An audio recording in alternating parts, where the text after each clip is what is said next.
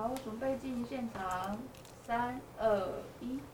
Hello，成功电台 CKB Life 的观众朋友、听众朋友，大家好，欢迎大家收听收看成功快递，我是班班。今天成功快递呢，要来跟大家分享有关于长照的资讯哦。节目当中邀请到的大来宾是高雄市卫生局长照中心的照护管理督导尤慧燕尤督导，尤督导您好，你好，班班你好，各位成功广播电台的听众跟观众朋友，大家午安，我是卫生局长期照顾管理中心的照管督导尤慧燕。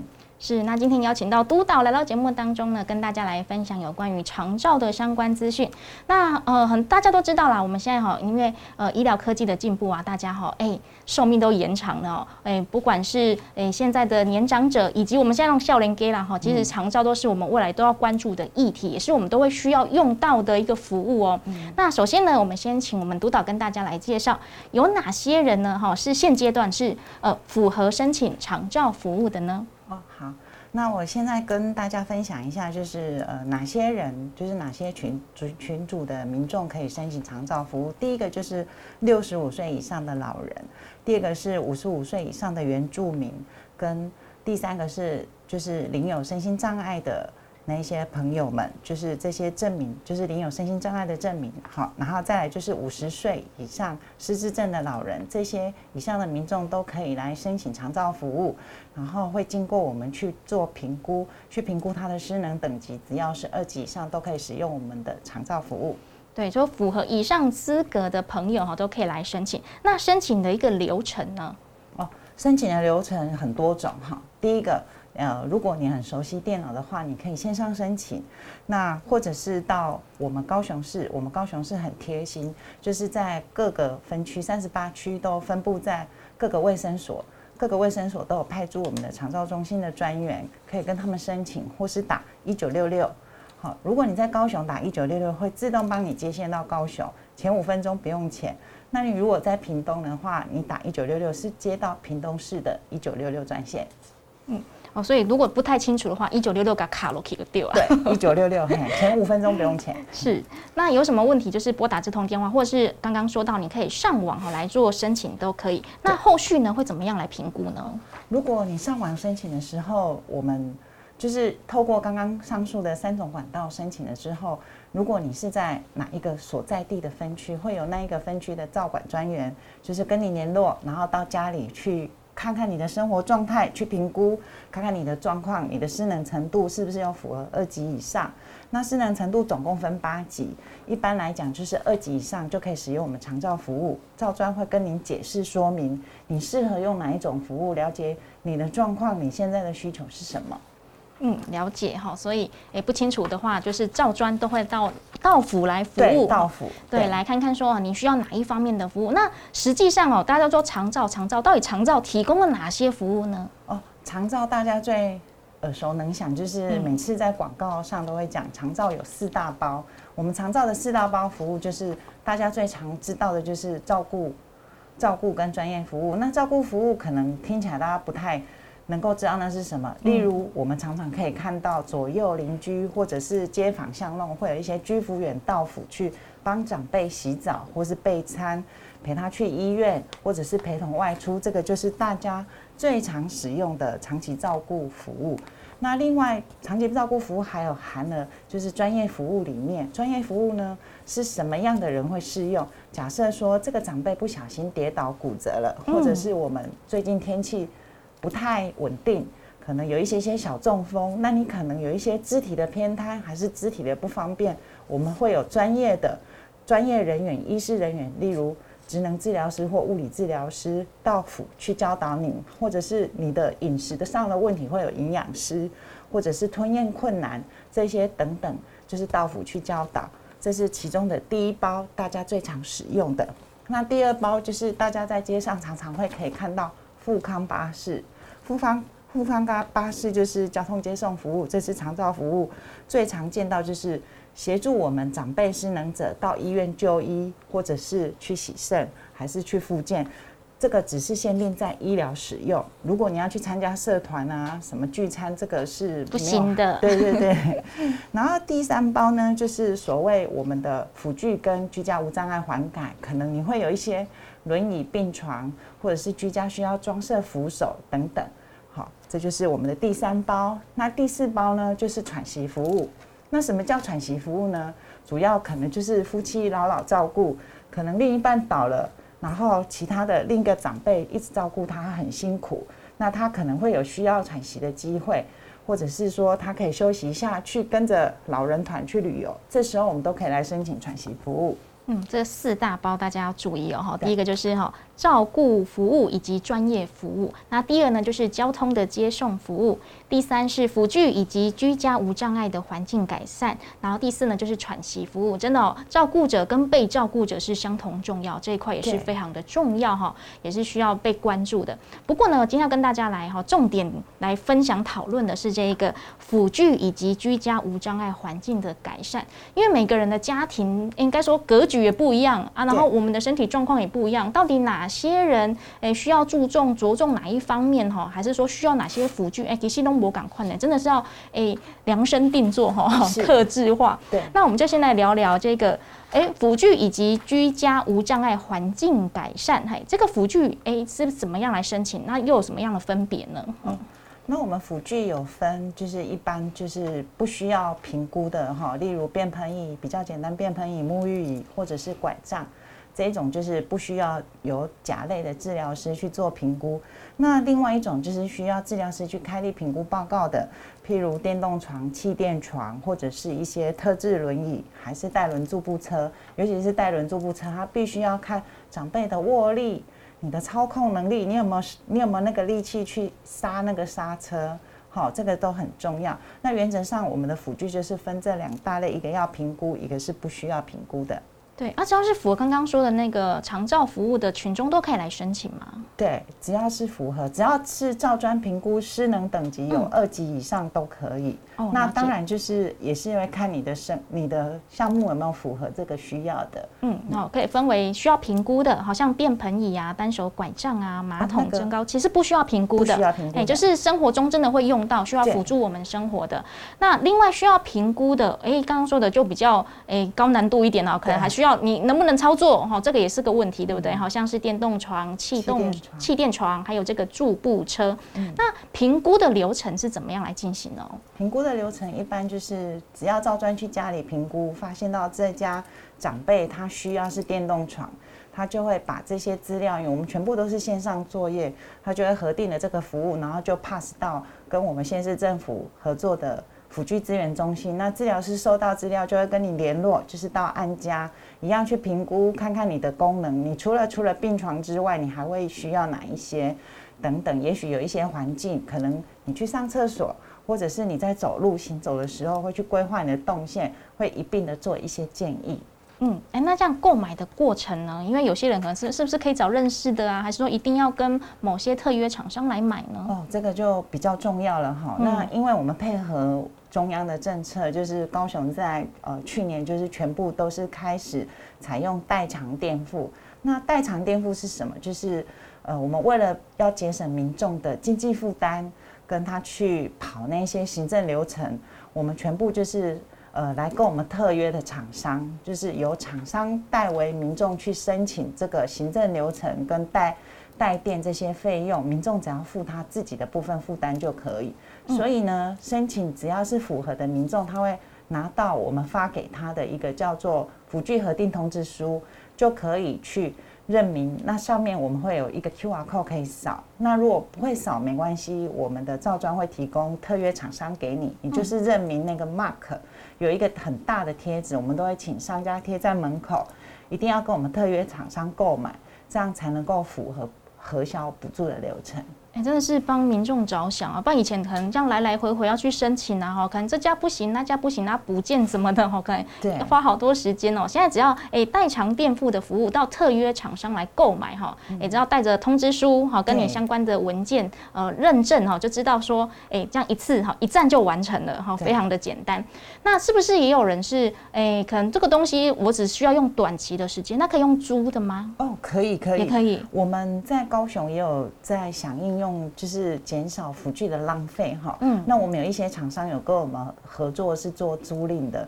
如果你只是短期可能是骨折，我只是短期需要一个病床，或是短期需要一个轮椅，你可以透过我们特约的厂商去用租赁的哈。那租赁的一样是含在我们的就是四大包里面的辅具里面的额度里面，它可以透过你用租赁的方式，你就是去出租这些东西短暂，然后你只要付你的应该要相对等的一些部分负担就可以，也会减少家里就是囤一些辅具啊，占空间，或者是您好了之后，这个东西一个床这么大没有地方可以摆的困扰。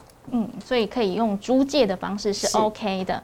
那后续呢？如果说有些可能买了之后，哎，可是我康复了呢，用不到了，你就比较大型的服具，那我们该怎么处理呢？哦，可以，就是如果说您今天有大型的辅具家里，或者是亲友没有人可以衔接的话，其实是可以透过我们辅具资源中心去做回收。哦，然后我们辅具中心会这边回收，会做消毒跟修理，然后会就是一样，就是也会就是租给一些有需要的人，因为嗯。辅具中心是一个比较大的资源库啦，资料库，就是在收这些东西。对，因为其实一项辅具啊，其实也是花费蛮多金额的啦，哈。对。哎，而且放在家里也是占蛮大的一个空间的哈，所以是环保哈，所以希望大家如果有需要的话，哎，就可以先用租的方式哈，嗯。或者是你家里有不用用不到的哈，不需要的，你也可以把它捐出去哈对，让需要的人哈可以来，应该是说一个善的循环来使用它。对，就是以租代购。嗯，没错。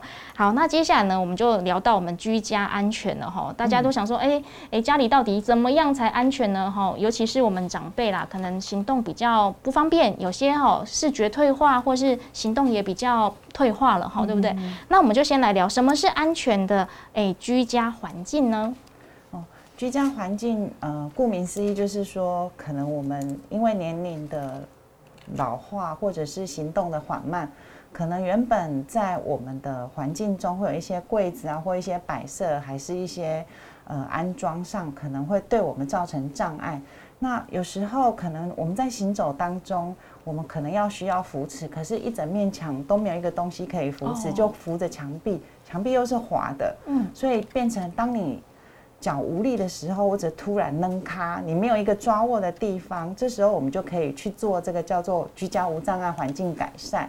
对嗯，了解。那我们比较常见的可能危险因子是哪些呢？哦那比较常见的危险因子就是我们长辈的活动范围，大概就是不外乎是卧室、浴室、客厅，他会行进中的走道，然后再就是出入口的门口，尤其是有一些阶梯，或者是会有一些很高的高度的落差，这可能对一些长辈他在行走上会有一些困扰。对嗯，了解。所以这个哎、走道这边呢，可能尽量是让它宽敞，而且对，可以的话，哎、哎，对对，也可以有多少有点扶手也是比较安全的。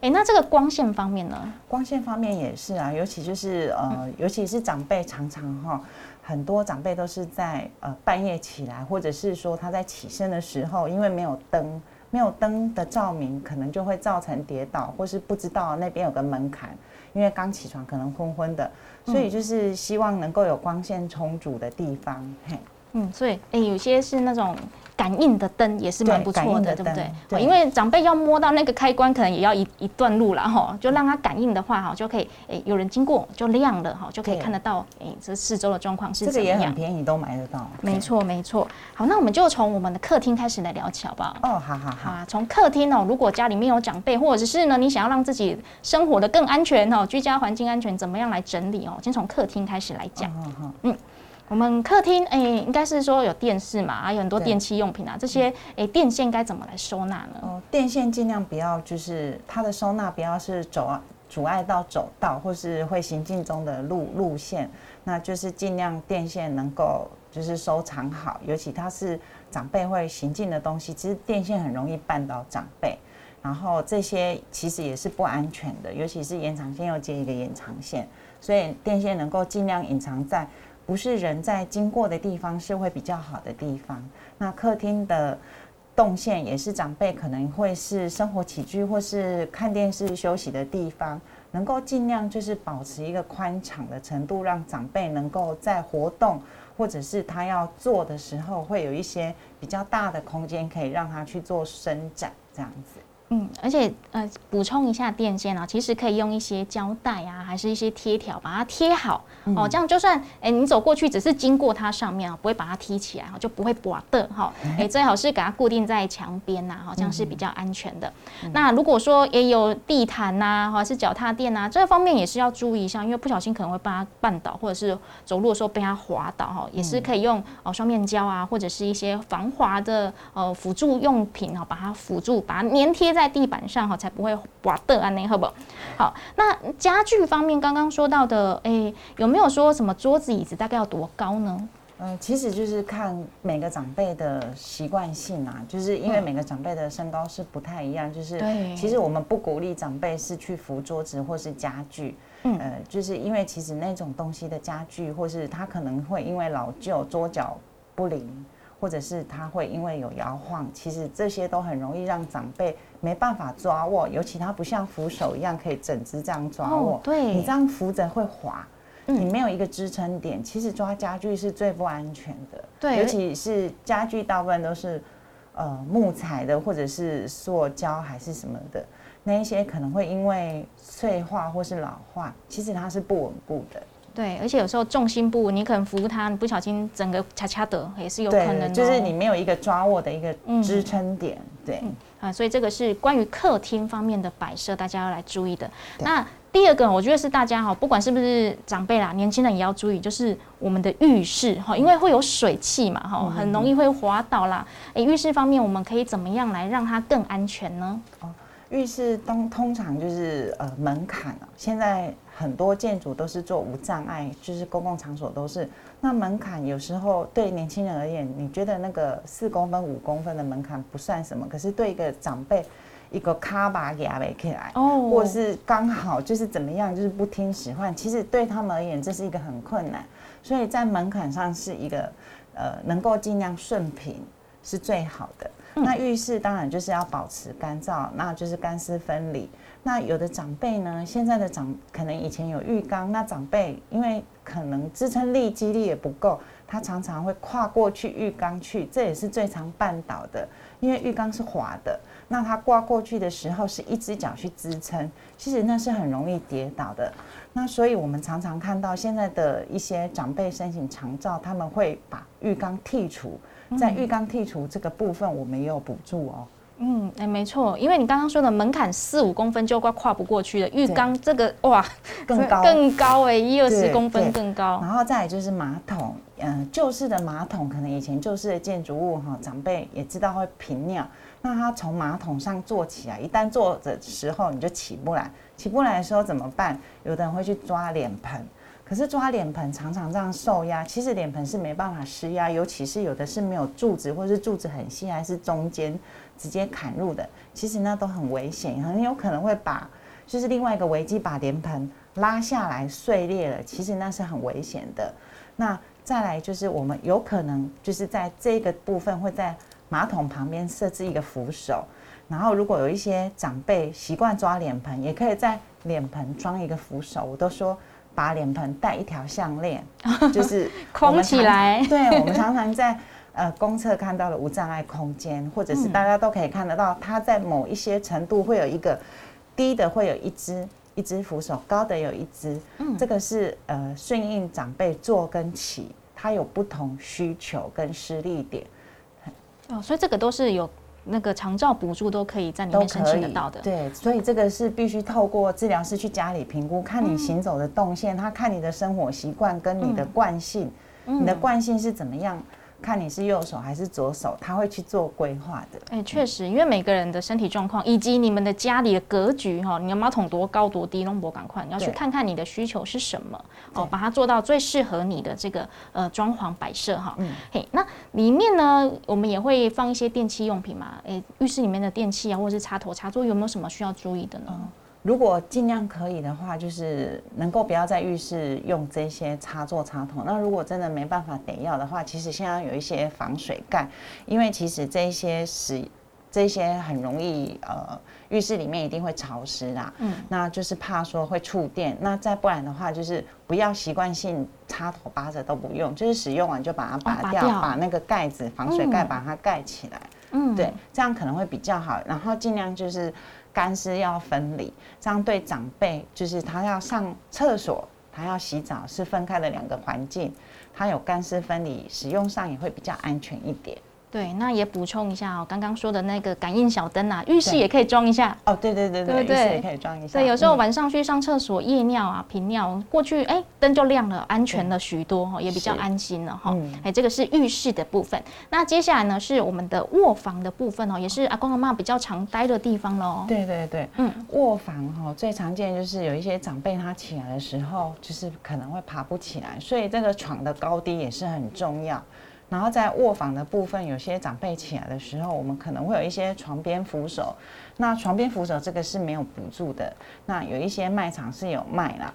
那呃，其实有一些床它是有一些床缘，或者是旁边会有一个支撑点可以扶着先坐起来之后，然后可能在行进中可能会有墙壁，我们还是可以去装一些就是卧室的扶手，都是符合长辈去做。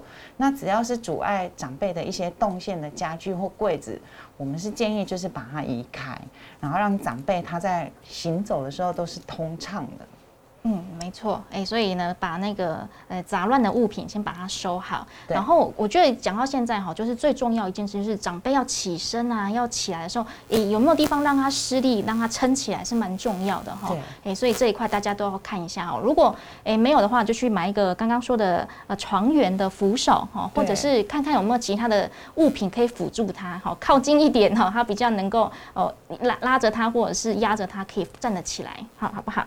那另外。呢，床边是不是也可以来放一些，比如说紧急的急救电话，或者是一些什么呃装设呢？哎，也是可以，就是因为其实长辈常常在起来的时候，可能因为呃灯的不够明亮，然后起来的时候不小心在移位过程中跌倒。